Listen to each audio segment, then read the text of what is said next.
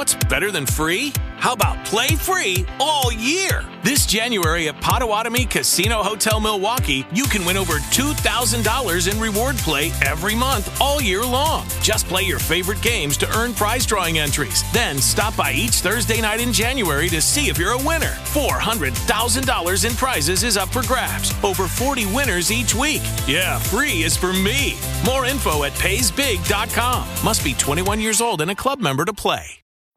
Every day, we rise, challenging ourselves to work for what we believe in.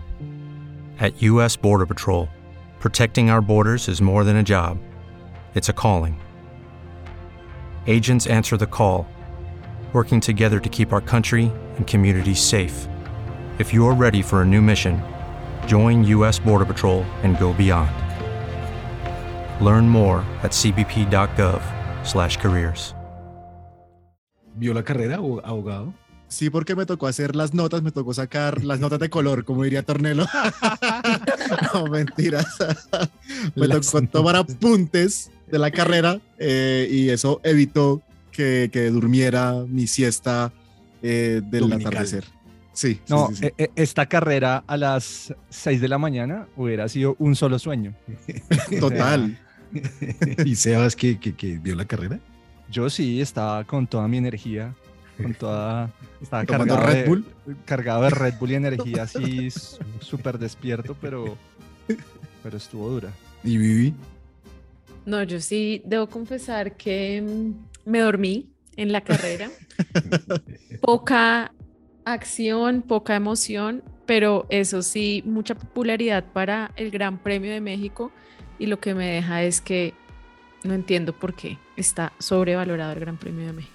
Oiga, sí, me quitó, me quitó las palabras, como sobrevalorada esa vaina. Pero ¿por Este qué? año- ¿Por qué sobrevalorada? Este año como que se les fue la mano, ¿no? Como que eh, se les abrió esa boca y, y como que como que no, como que mucha gente acá, eh, mucha gente se metió al paddock, eh, dejaron meter Oiga, a, todo el mundo. Eh, y los pilotos se quejaron, se pillaron, Lando estaba mamado allá, Lando no quería estar en México. ¿Verdad que trataron de robar a, a Gasly? intentaron robar a Gasly, pero, pero, pero venga, déjeme terminar el cuento de Lando. El man, el man, el man dio declaraciones y qué tales. El man dijo, oiga, venga, sí, muy bacano, chévere, que la gente entre y tal, pero pues es que hay líneas que no podemos, no podemos pasar y déjenos un poquitico de privacidad. Eh, y pues sí, yo se las paso a ustedes que son los, los, los futboleros y los deportistas, pero imagínense ustedes que en un estadio de fútbol se le metan al, al camerino a los futbolistas. Tal cual. Yo ahí, yo ahí sí totalmente de acuerdo con, con los pilotos, con las escuderías. El color, la cantidad de gente, el- la alegría latinoamericana no tiene comparación, pero eh, para la Fórmula 1 eh, es un, es un deporte, esto es un deporte de multimillonarios, es un deporte, no porque tengan que tener privacidad, sino porque el propio hecho de esa burbuja en la que viven en Europa, pues es complicado mantenerla acá en Latinoamérica, pero además es necesaria, estamos hablando de eh, tecnología de punta, eh, unos protocolos que realmente en ninguna otra parte del mundo pues se incumplen como, como acá en Latinoamérica. Y yo creo que todo lo que haga el público es, está bien para la Fórmula 1, está bien para la popularidad, está bien para la alegría, pero ya todo lo que vaya en contra de, de- de la tranquilidad de los deportistas y de los ingenieros y de toda la gente que está ahí, pues eh, creo que sí hay que controlarla. Eso es logística, cerrar, no dejar entrar tanta gente, no ser tan lagartos como el papá de Checo. Qué mamera ese man. Mi pregunta es si falló la organización del Gran Premio de México. Y lo digo un poco, ¿se acuerdan que les, ha- les había dicho en el anterior episodio de WF1 que les iba a contar una historia? Pues resulta que yo apliqué hace unos meses para ser voluntaria del Gran Premio de México y mm, pues toda esa logística para aplicar fue muy compleja, según decían, porque muchas personas aplicamos, más de 50 mil personas. La plataforma, de hecho, nunca funcionó bien, o sea, siempre fue muy complicado, totalmente inestable, tocaba entrar en la noche, bueno, iban arreglando los módulos, fue un proceso súper tedioso. Y al final, em, yo pues fui pasando filtros, tuve una entrevista con una persona de allá me quedaron de avisar a final de septiembre si había sido admitida o no para ser voluntaria. Y resulta que llegó el final de septiembre, nunca me avisaron, solo hasta la semana en la que ya tenía que estar en México, que era para el 14 de octubre, me dijeron, estás en la lista de reserva de voluntarios. Eso quiere decir que si un voluntario falta, te podemos llamar. Pero pues como no tienen en cuenta que estábamos aplicando personas que también estábamos en otros países y que no era fácil viajar de un día para otro para estar en México. Entonces, realmente yo siento que ahí hubo fallas en la, en la organización y en la administración de ese Gran Premio de México por parte de la empresa que estaba al mando de esto. Oiga, no, pero venga, Viviana, ¿se imagina usted que le hubiera llegado el correo diciéndole, ay, sí, usted es voluntaria, según lo que nos contó? ¿Se imagina usted ese mierdero que hubo este fin de semana, usted allá controlando eso? Sí, pues lo bueno es que em, una de las reglas para ser voluntarios es que uno tiene que aceptar que no va a haber la carrera. Es decir, uno no es que pueda estar pendiente allá de qué está pasando en la pista, pero pues no me hubiera perdido de nada, porque en realidad en la Sí, pista yo no, podría nada. ser voluntario.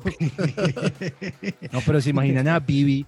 y además, yo vi a Vivi hoy en la transmisión. Van dos, dos veces que he visto a Vivi ahí en la transmisión, cruzando los dedos, rezando por Hamilton.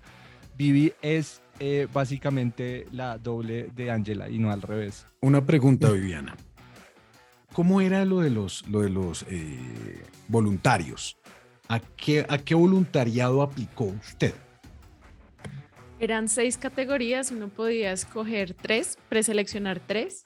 Yo estaba aplicando para estar en las experiencias VIP, para estar en los patrocinios, como en las actividades y, y las activaciones que hacen las marcas, o para estar en público general, pues guiando a la gente que asiste, no sé cómo. Finalmente, pues no estuve en ninguna, ¿no? No fui ni nada y estuve en la reserva y tal. Eh, pero pues sí me pareció bastante desordenado eh, esa parte. O sea que Entonces si no me imagino cómo es todo, ¿no? Cómo o fue sea toda la que si- logística. Si hubiese, si hubiese aplicado, a- si hubiese ya llegado a ser voluntaria VIP, le hubiera tocado aguantarse al papá de Checo. Seguramente. Y a Lando haciendo mala cara y a Gasly diciéndole que lo iban a robar. Lo iban a robar. dicho, gran trabajo que hubiera sido ese. Pero también hubiera tenido que soportar a Luis Hamilton diciéndole, hey, ¿dónde me ubico? Ven, una foto.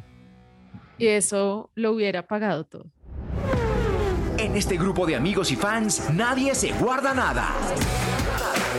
Las pasiones, pensamientos y emociones que nos deja la Fórmula 1 están aquí en Hola F1.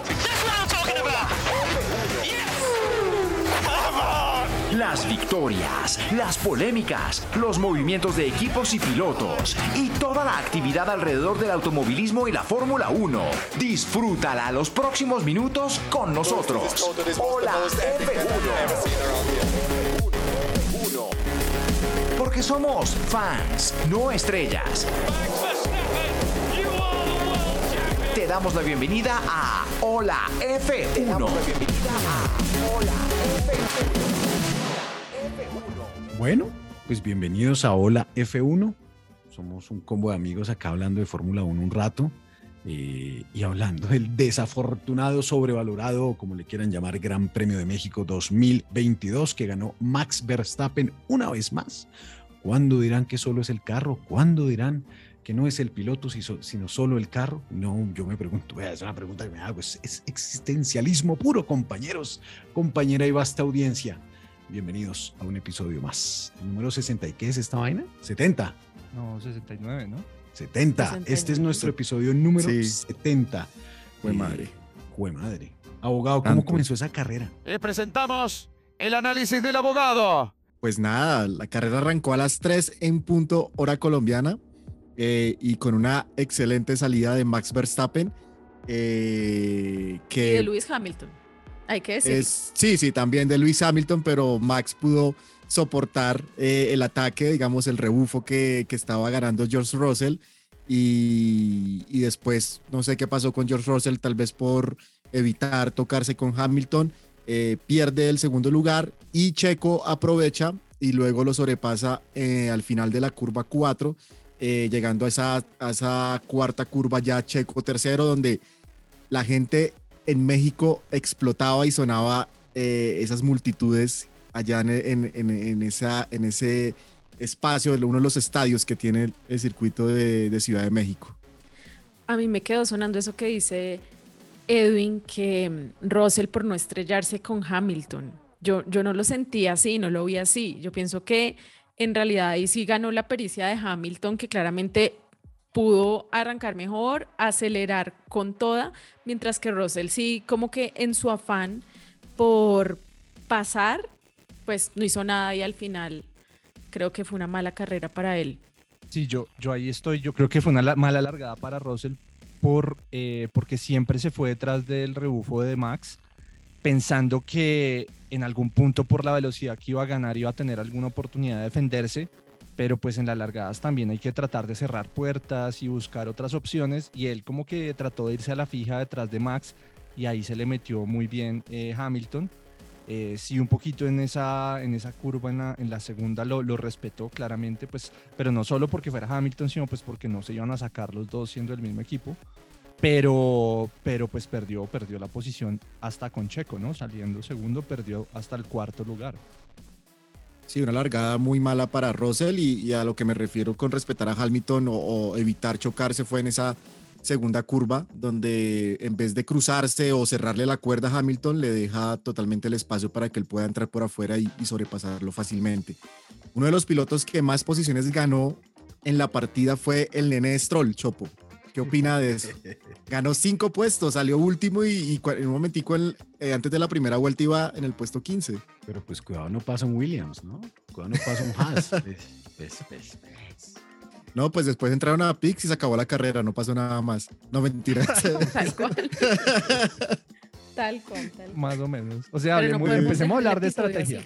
No, no. Vamos a hablar de estrategia que fue realmente lo único que me dio. no, pues después en la vuelta 7 estaba como un poco eh, oscuro el panorama para Red Bull porque eh, Hamilton no perdía tanta diferencia con Max después de siete vueltas y estando Max Verstappen con neumáticos blandos, que en teoría tendría que haber sacado más diferencia. Y en ese momento de la carrera la estrategia estaba puesta más hacia el lado del equipo eh, Mercedes. Y, y pues después hubo una batalla ahí medio interesante entre Alonso y Bottas, que fue una de las cosas ahí en la, en- en la vuelta 11, como que no pasaba nada, nada, nada chévere.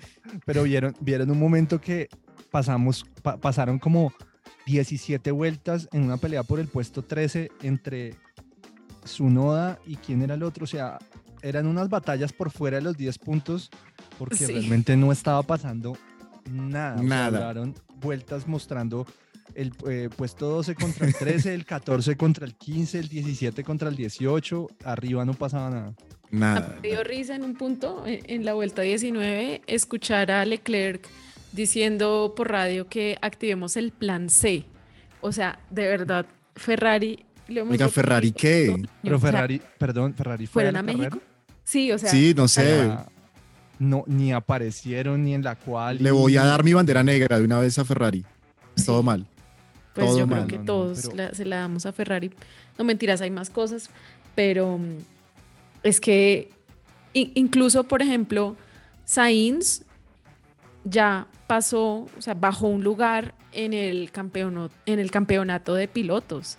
Si se dieron cuenta al final, Sí. pues, o sea, creo que ya no tienen ganas de hacer nada, literalmente. Pero además es complicado porque si los pasa Mercedes, siempre el Chopo ha dicho que este es un, un campeonato, el de constructores, eh, por el billete. Y si Mercedes los pasa en segundo lugar, es una platica importante, muy importante que pierden. Y es como si no estuvieran motivados ni por eso. Sí. Es una platica que pierden y que tendrán que recuperar vendiendo esa SUV que sacaron tan fea. hola. Y demasiada plata pierden, ¿no, Chopo? Esa diferencia entre un puesto en la Fórmula 1 es Y millones de dólares. Y estamos a 40 puntos de eso. Y un salto. Y un salto de, de calidad de Mercedes, ¿no? Se vio este fin de semana mucho mejor y, y estuvieron ahí en la pelea por la pole hasta la quali 3. Sí. Still Siempre- we siempre rise, amigos. Siempre les va muy bien como en esta época, ¿no? ¿Se acuerdan que el año pasado igual en, esa, en ese momento llegaban como en Sí. México ya supuestamente Max era campeón y después de Sí. México fue el repunte de Hamilton? Yo por eso estoy esperando con ansias Brasil. Brasil es nuestro fin de semana, yo lo sé, yo lo sé.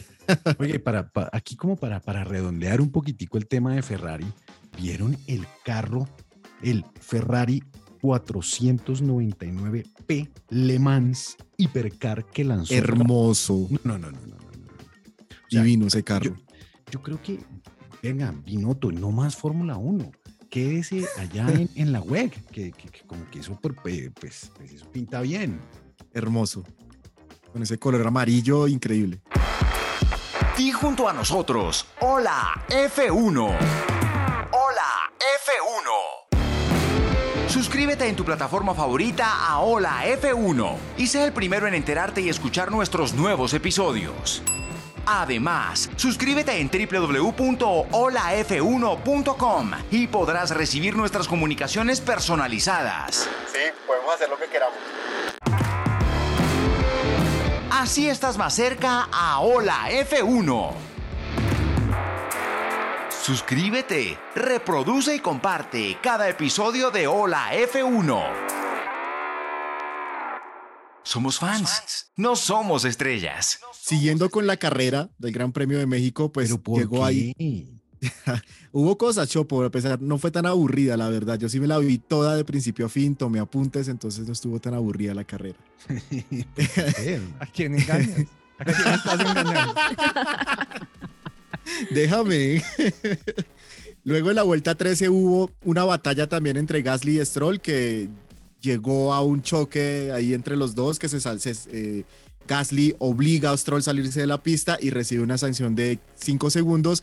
Y una cosa, como dice Sebastián desde lo estratégico, que me gustó cuando en la vuelta 15 le dicen a Max que rompa el efecto remolque que tenía Hamilton, que, que eso hacía lo que no se separara y Max empezó a apretar y le empezó a sacar eh, segundos interesantes a Hamilton y desde ahí la carrera ya literalmente se estaba definiendo, pero me gustó eso como en la altura o como en las rectas, a pesar de estar a una diferencia casi de dos segundos, seguía generando ese remolque eh, el carro de Max al, de, al de Lewis Hamilton. Eh, ahí Red Bull eh, tenía pensado en ese inicio de carrera sacarle mucha más distancia a, Hamilton con Max y, seguía a 1.7, a 1.5 y ahí es donde, donde lo que cuenta Edwin que le dan esa instrucción y se empieza a alargar un poquito que era lo que necesitaban como para estar más tranquilos, pero claramente se sabía que esas llantas rojas usadas con, la que, con las que eh, largaron no iban a funcionar tan bien. Oiga, hablando, hablando de la carrera, bueno, está bien, hablemos de la carrera, pues hablemos del Gran Premio de México de 2022. pues está bien. Eh, creo que yo le voy a dar mi quali personalísima al equipo Red Bull. Porque eh, si lo odio, no me gusta ese equipo, no ¿Perdón? me gusta, odio ese equipo. Eh, ¿Estoy no me gusta bien? Verstappen. Sí, escuchó bien, apreciado Sebastián. Eh, se lo doy porque me parece muy bacano que rompan paradigmas y que la persona que está detrás de esa estrategia sea esta señora Hanna. Eh, es una dura, literalmente. ¿Vieron cómo la recibieron? La recibieron Buenísimo. con aplausos. Era una rockstar. Oh, pues, Cuando habían visto un ingeniero así? Exacto, nunca- Eso es, es que eso es. Nunca, nunca habíamos visto un ingeniero. Desde así. nuestro ingeniero. ¿Sigue vivo? Obvio. Sí, Un yo a que se había acostado ingeniero. en una moto o algo. Y sí le doy mi quali a Red Bull por tener a una mujer en los primeros planos de un deporte tradicionalmente de hombres. Muy bacano, muy bacano por la señora Hannah Schmidt, una dura de este deporte, lo máximo.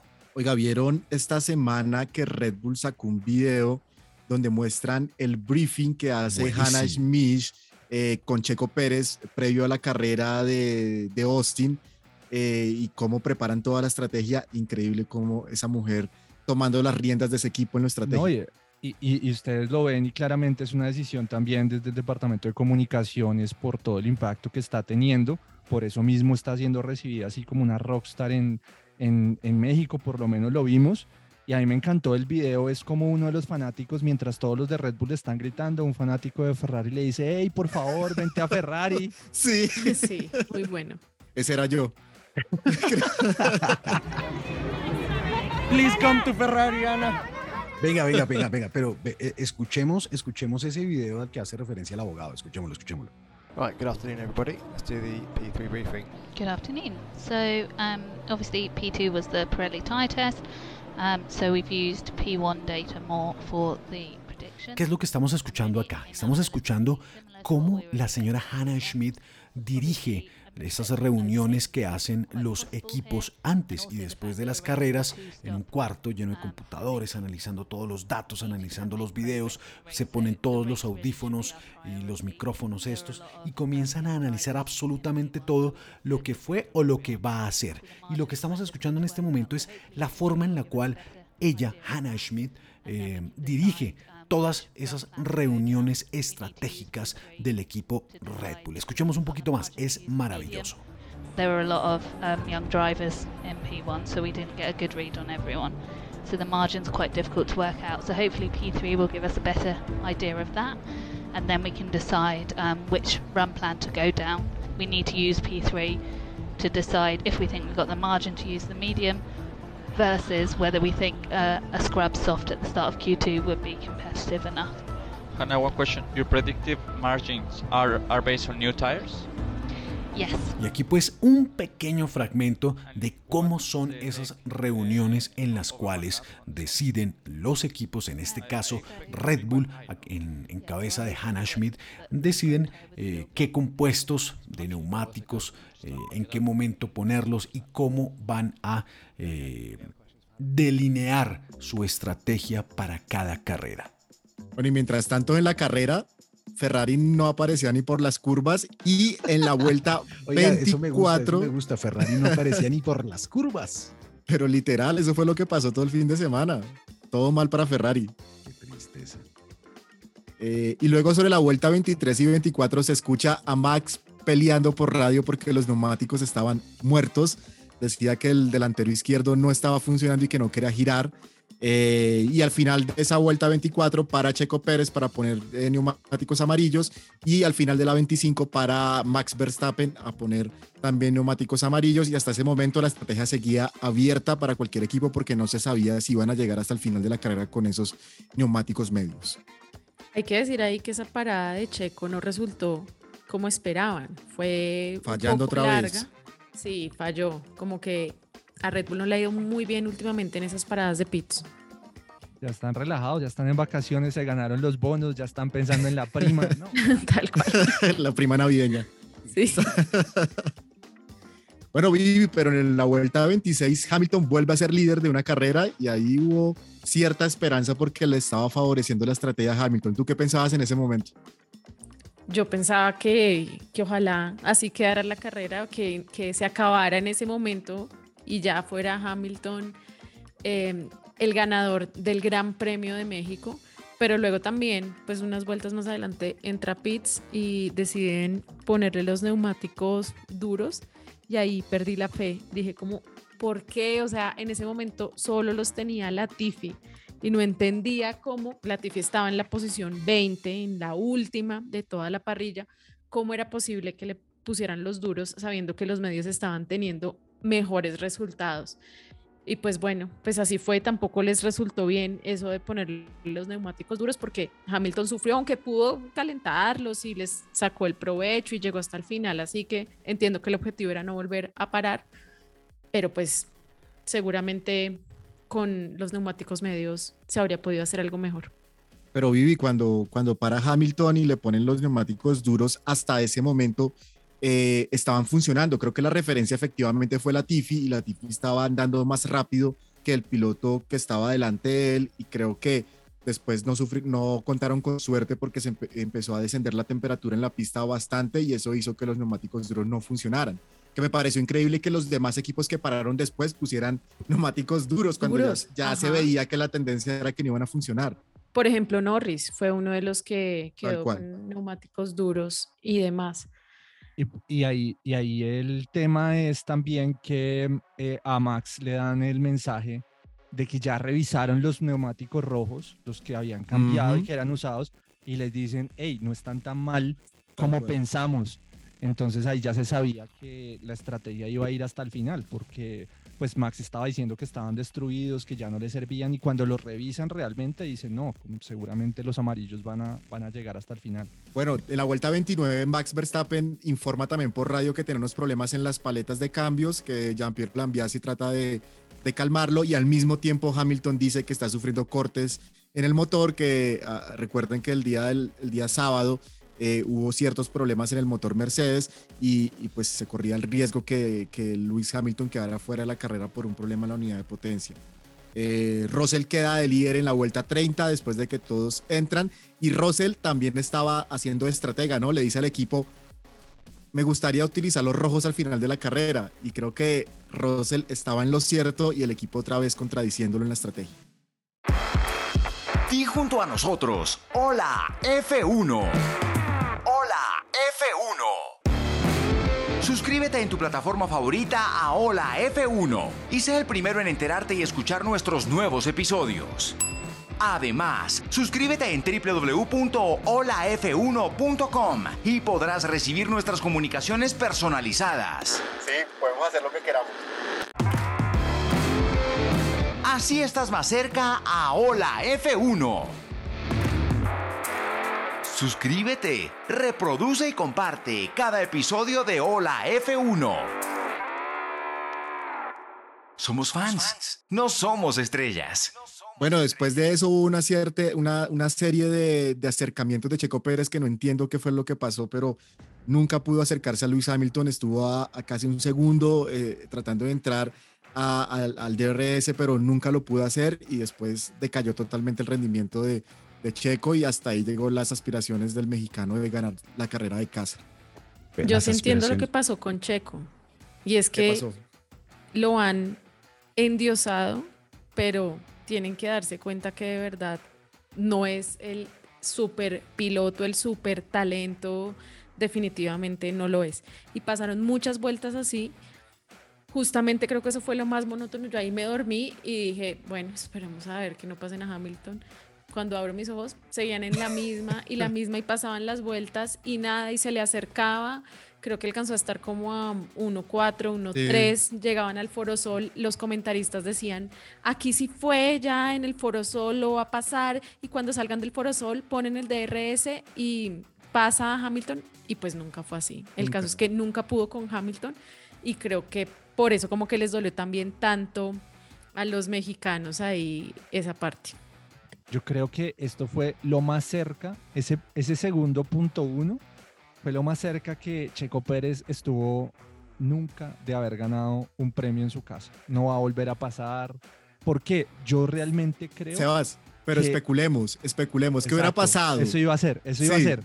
Yo creo, y lo estaba pensando, yo creo que si Checo se hubiera mantenido en ese segundo DRS y con llantas amarillas hubiera atacado a Hamilton y lo hubiera pasado, a Max lo meten a pits para dejarle ganar a Checo.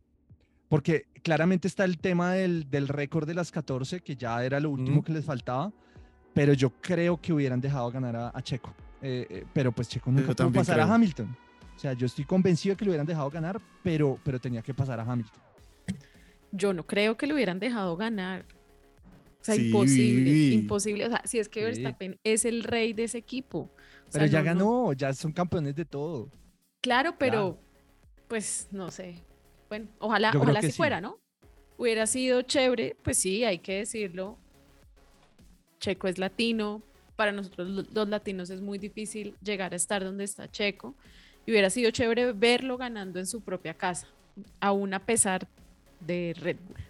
Es que, es que lo que les digo, y ya para cerrar, nunca en la historia y en su vida, y ni antes ni en sus vidas futuras, Checo iba a tener una oportunidad como la de hoy, llegar a su, al premio de su casa con los dos campeonatos ya definidos. O sea, Red Bull, mejor dicho, hubiera sido la presión de la gente, hubiera hecho que Red Bull, por un tema ahí de comunicaciones, mercadeo, fama, tal, hubieran hecho ese, ese, ese switch. Pero bueno, tienen el otro año, ¿no?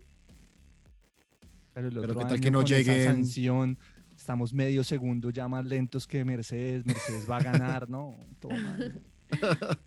no, eh, puede ser el otro año, ¿no?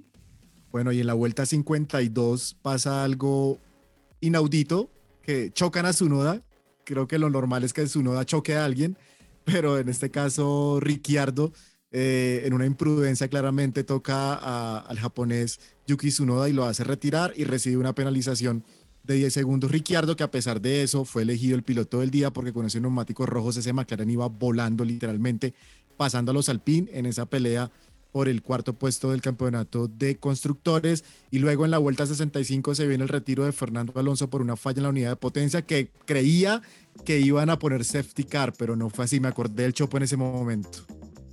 Yo sí quiero decir que mi quali de esta carrera, bueno, para quienes nos escuchan por primera vez, eh, cuando nosotros decimos la quali de esta carrera es para destacar lo que más nos gustó durante el fin de semana. Y en mi caso fue ver a Daniel siendo el piloto del día. Sí, cometió una imprudencia, le pegó a Yuki, eso costó que, que Yuki saliera de la carrera, pero que nota volver a ver a Richardo protagonizando algo y sobre todo que terminó en la, de- en la séptima posición aún con una sanción que le ponen de 10 segundos. Entonces creo que fue un esfuerzo que igual hay que valorar y resaltar. Pero la salida de Alonso fue una salida de la carrera eh, por motor. ¿Por qué fue? ¿O fue otro berrinche más del tal nano? No, no, no, sonó, sonó como se No, toteó el motor. Sí. Es que este man se la... pa- A ver, ya está muy viejo para hacer tanto berrinche. Ay, pues está aburrido. Tanto show. Ya se quiere ir. Ya, qué pereza. Imagínese, un- no tenemos audiencia en Francia, afortunadamente. Imagínese uno lidiar con franceses todo el año. No, qué pereza. Lo entiendo, sí. Pero va a sufrir el otro año en Aston Martin, está claro. O sea, y va a ser incluso peor. Porque este tipo de, shows de Alonso, o sea, él claramente tiene una personalidad como que le encanta llamar la atención y verlo cuando se baja del carro y empieza a hacer que golpee hacia el viento y, y bueno, al final el público como que lo alienta y eso... ¿A pues, quién se que parece? El show, no, a Lewis Hamilton no, o sea, no, no lo acepto. Oigan, oigan, oigan, pero vieron el cruce de tweets y de- Eso y iba a de- decir. entre Alonso. Alonso y Hamilton. ¿Qué fue lo que pasó? Yo no entendí nunca. Fue maravilloso. Vea, lo que sucede es muy sencillo, que esos dos están picados desde hace muchos años y se odian, se detestan. eh, y fue muy bacano. El- el- el- lo que sucede es que Fernando Alonso, en unas declaraciones, el man dice eh, a medios de comunicación, el man dice que los eh, títulos de Max Verstappen son más meritorios que todos los títulos de Lewis Hamilton. A lo De que- acuerdísimo. de acuerdísimo, de acuerdísimo, apreciadísimo, abogadísimo. Eh, eh, a, lo que, eh, a lo que Luis le responde con un tweet, con una manita haciéndole a- el pulgar arriba y una foto de uno de los tantos podios en los que quedó primero Luis y segundo, y segundo Fernando Alonso, como diciéndole, todo bien chino, tú tienes dos, yo tengo siete, ¿y qué? Y ajá, ¿y qué hacemos? Es- esas picaditas están muy buenas. Tú haces parte de Hola F1 y Hola F1 hace parte de tu vida. Mantente conectado con nosotros día a día a través de nuestros canales digitales. En Twitter somos arroba Hola F1 Podcast. En Instagram somos arroba Hola F1 Podcast. En la web www.holaf1.com. Y si alguna plataforma te pregunta por nosotros, califícanos con las 5 estrellitas. Gracias por ser parte de Hola F1 y apoyar el trabajo del CM. Abogado, entonces venga, sale, sale este man, hace su berrinche típico. ¿Y, qué más pasó en la carrera? Pues yo, yo estaba dormido. Y no pasó nada más, Chopo. Max Verstappen gana con 15 segundos de ventaja sobre Lewis Hamilton y tercero llega Checo Pérez. Y Max Verstappen se convierte en el piloto con más victorias en una temporada con 13 triunfos en la Fórmula 1. Y esto no es aburrido. No, para nada. No, no, man no que es está rompiendo récords y, y- y porque tiene talento y tiene talento. Claro, claro, divertidísimo, divertidísimo. Y no es aburrido cuando sucedía con Schumacher y no es aburrido cuando sucedía con Luis. No, no, no, no, no. Con Max no es aburrido, ¿no? Pero solamente lleva dos títulos. Ah, ¿Y qué más? Y no, no, no pasó nada más. Eh, me parece chévere volver a recordar al papá de Checo buscando todas las cámaras para poder salir en la transmisión. El señor, yo creo que de verdad tiene un contrato con los productores de México para que le digan en qué cámara está saliendo porque sale, sale de Tiene un apuntador, tiene un apuntador y le van diciendo, cámara 5, apuntador. cámara 2. Total. Y el man eh, corre con su pancita tan, tin, tin, a la, a la y no, cámara y no lo vieron cuando levanta la bandera de México que se le sale la panza porque le panza. no, no más, no más que veten al señor, por favor. Además, cuando va, último, último, última cosa, y es cuando él va a abrazar, tan pronto se baja el carro checo, con todas las emociones, la frustración, todo. Él se va como con esa sonrisa y esa felicidad. Checo no estaba feliz. Checo quería ganar. Y Checo se baja como con esas emociones y él le va a dar un abrazo así, se le bota encima todo empalagoso. Y Checo le dice, ay papá, no más, no más.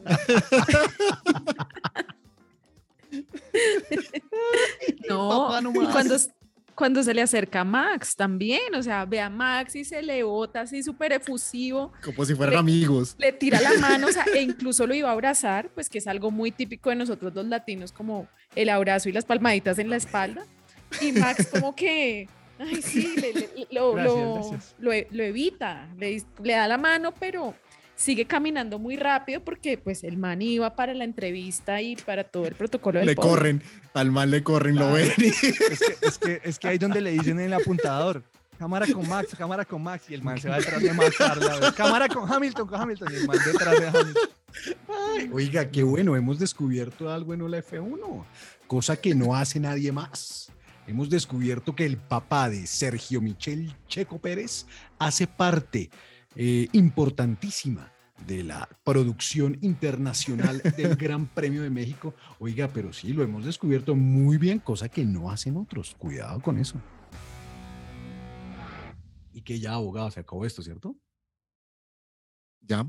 Viene Brasil, ¿no? Bueno, sí, viene Brasil. Gran circuito y creo que le trae buenos recuerdos a Viana. Tiene cara de contenta escuchar Interlagos Bueno, Brasil. voy a hacer una pregunta. Mucho. Voy a hacer una pregunta para, para, para no tirar la sal, solamente la quiero dejar ahí encima. ¿Será Brasil con los buenos recuerdos que le trae a Viviana, a Mercedes, a Hamilton? Tengan cuidado que ¿Será esto, esto es Brasil? cábala, esto es cábala de Sebastián. ¿Será Brasil la oportunidad para que Hamilton no pierda el récord de haber ganado una carrera cada año desde 2007? ¿Será Brasil? Porque Abu Dhabi, yo creo que esos malos recuerdos no le van a jugar muy a favor. ¿Qué creen? Bra- Hamilton tiene su última oportunidad por lo que mostró Mercedes en México y por lo que normalmente pasa. Yo le doy toda mi confianza y todo mi voto de, de que va a poder ganar Hamilton en Cábala Brasil. este man. Sí, yo sí no, yo, creo que no, que va a ganar Verstappen otra vez. Ojalá no va a ser no. aburrido que gane, ¿no? No, ojalá que gane Hamilton, porque también hay que recordar que Brasil, además de los buenos resultados que tuvo Lewis Hamilton el año pasado, donde es que rompió todo, ¿se acuerdan? El viernes lo penalizaron, o sea, le pasó de todo ese fin de semana, pero al final ganó la carrera y fue muy emocionante. Y hay Pero carrera además- sprint, ¿no? Hay sprint race también, pero, pero vengan, lo que les iba a decir pereza. es que esta carrera es importante para Hamilton porque acuérdense que él tiene la ciudadanía brasilera. Entonces, esta es, Brasil es como una segunda casa para Lewis Hamilton. Entonces, va a ser muy chévere ese ambiente en Brasil, así espero, ¿no? Y yo, la verdad, preferiría ir a Brasil que a México como están hoy las cosas. Bueno, compañera, compañeros, lleva esta audiencia. Hasta luego. Oiga, ¿Ya? bien, chao. ¿Ya nos vamos? Sí, ya, ya, ya. Se acabó esta vaina, ya, chao. Ay, no, esto estaba chévere. Eh, no, chao. Bueno, les tengo una, les tengo una pregunta. Trivia, Eh, trivia. Trivia. ¿Cuál, trivia, cuál? trivia. Victoria sin. A ver, número de victorias sin pole position. ¿Sí lo entienden o no? No. Sí, sí, sí, sí, sí, sí. ¿Cuántas victorias ha tenido un piloto en la historia de la Fórmula 1 sin haber conseguido Ah, una ok. pole? Ok, ¿Listo? Sí, sí, sí. Max Verstappen, ¿cuántas? Yo, Eh, yo creo que. ¿Unas 15? Un poquito más. 20, 20 20, sí, 21. señor. 20. Sebastián Vettel, ¿cuántas? Sebastián Vettel. 10. Unas 12. 22. Uf, ah. Alain Prost, ¿cuántas victorias sin pole position? Sin haber conseguido antes la pole position. 19. 33. En el número 2, Lewis Hamilton, ¿cuántas? 40. 50. 42, sí señora. Uf, Y en el bien. número 1, el piloto en la historia de la Fórmula 1 que más ha conseguido victorias sin haber conseguido previamente la pole es Michael Schumacher con ¿cuántas victorias? 50. 51, sí 47. señor, muy bien. uf. Bueno, ahora sí está Tremendo. Chao.